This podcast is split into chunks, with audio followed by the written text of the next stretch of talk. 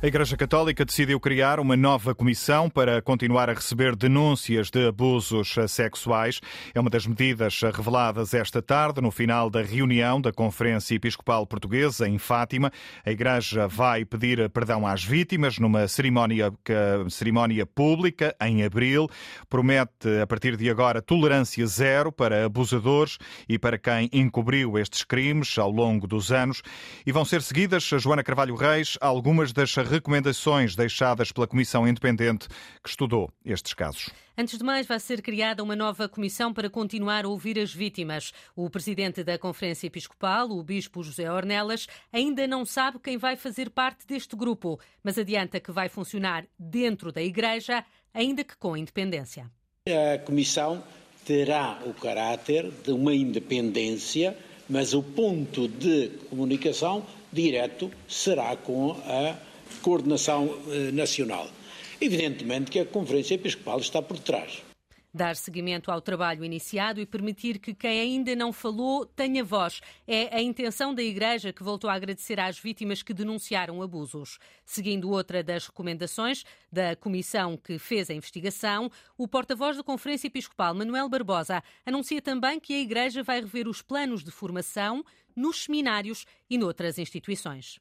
Faremos tudo o que for necessário, com firmeza, clareza e determinação, para uma cultura de cuidado e proteção dos menores e adultos vulneráveis. Garantir uh, formação, trabalhar na, para proteger os menores é o compromisso da Igreja, que voltou uma vez mais a pedir perdão às vítimas de abusos. Este pedido terá um gesto público no próximo mês de abril, aqui em Fátima, no decorrer da próxima Assembleia Plenária.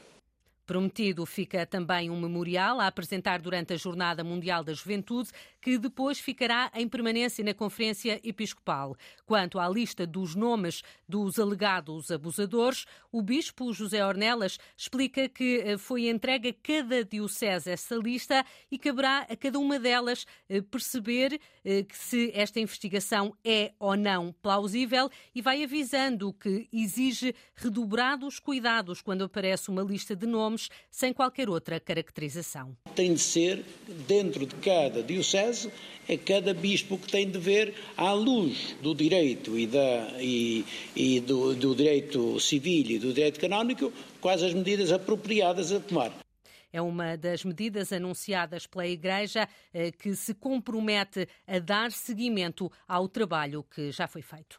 A Igreja Católica que decidiu agendar eh, um gesto público de pedido de perdão às vítimas de abuso sexual para o próximo mês de abril em Fátima. A Conferência Episcopal esteve reunida hoje para analisar o relatório da Comissão Independente para o estudo dos abusos sexuais de crianças.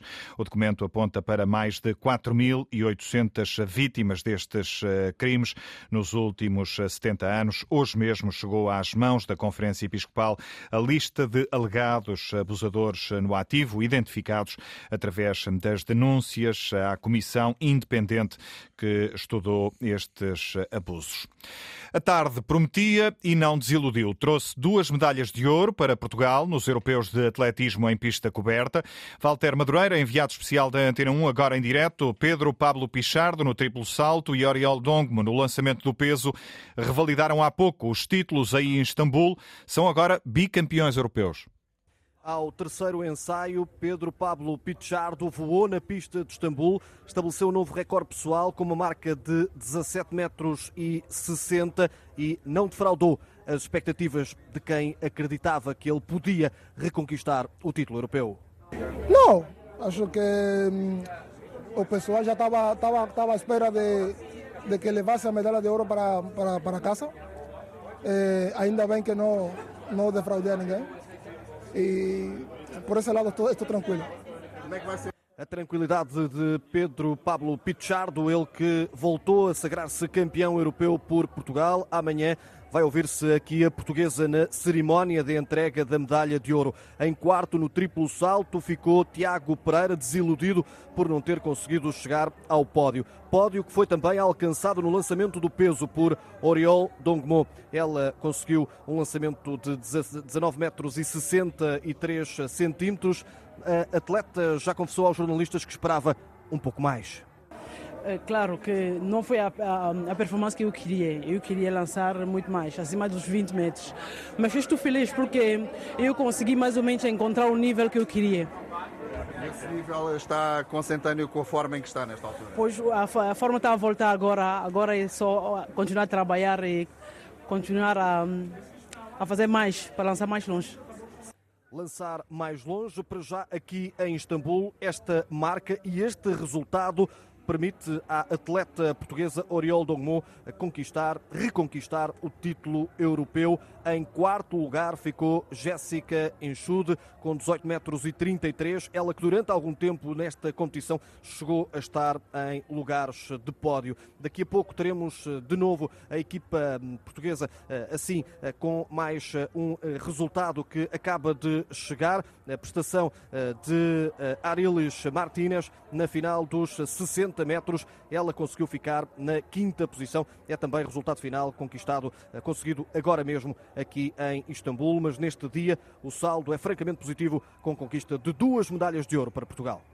Uma tarde de ouro para Portugal. Pedro Pablo Pichardo no triplo salto e Oriol Dongmo no lançamento do peso revalidaram os títulos europeus eh, nos eh, campeonatos em pista coberta que decorrem em Istambul e que estão a ser acompanhados pelo enviado especial da Antena 1, Walter Madureira. De corrida, um salto ao futebol. O Boa Vista Aroca começou há pouco, às eh, sete da tarde, hora certa. Paulo Vidal, como é que vai o jogo?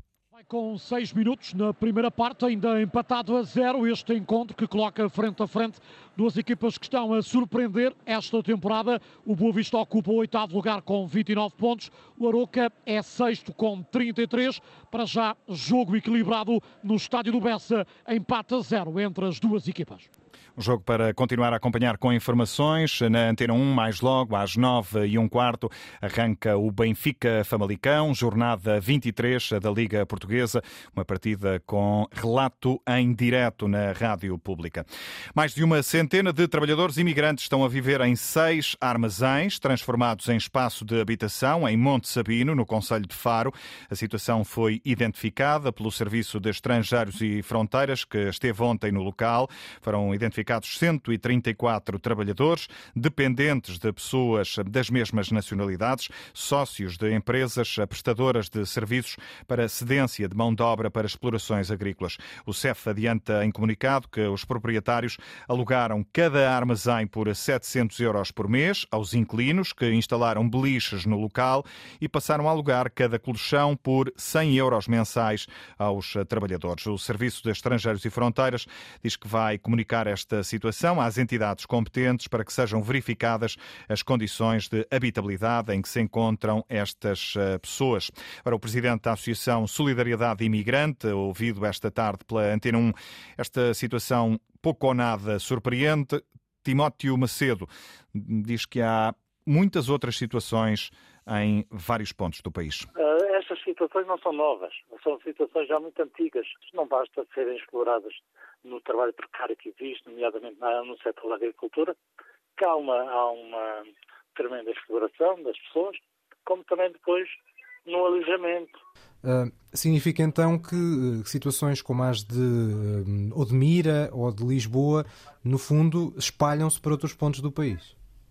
Sem dúvida, isso não é um caso isolado de, de Odmira ou do Algarve ou, ou, ou de Lisboa, da Moraria, por exemplo é um, é um caso que é uma situação que se espalha a todo, a todo o país. A Associação Solidariedade Imigrante acusa também o governo e as empresas de pouco ou nada fazerem para resolver este problema. Há determinados setores da atividade que deveriam salvaguardar o alojamento de quem trabalha essencialmente quando os trabalhos são de caráter sazonal, não só no setor da agricultura, mas restauração e hotelaria e outros setores que o trabalho é sazonal e que as entidades patronais devem se envolver na resolução também do problema habitacional, sem, no entanto, retirar o principal responsável disto, que é o governo, é a falta de políticas públicas no que toca à habitação. As críticas da Associação Solidariedade Imigrante ao governo e também às empresas no dia em que o Serviço de Estrangeiros e Fronteiras deu conta do caso de mais de uma centena de trabalhadores imigrantes a viver em armazéns em Monte Sabino, no Conselho de Faro. Contactado pela Antena 1, o CEF diz que não presta mais esclarecimentos. Também a Câmara Municipal de Faro adianta que não está disponível para fazer comentários a este caso.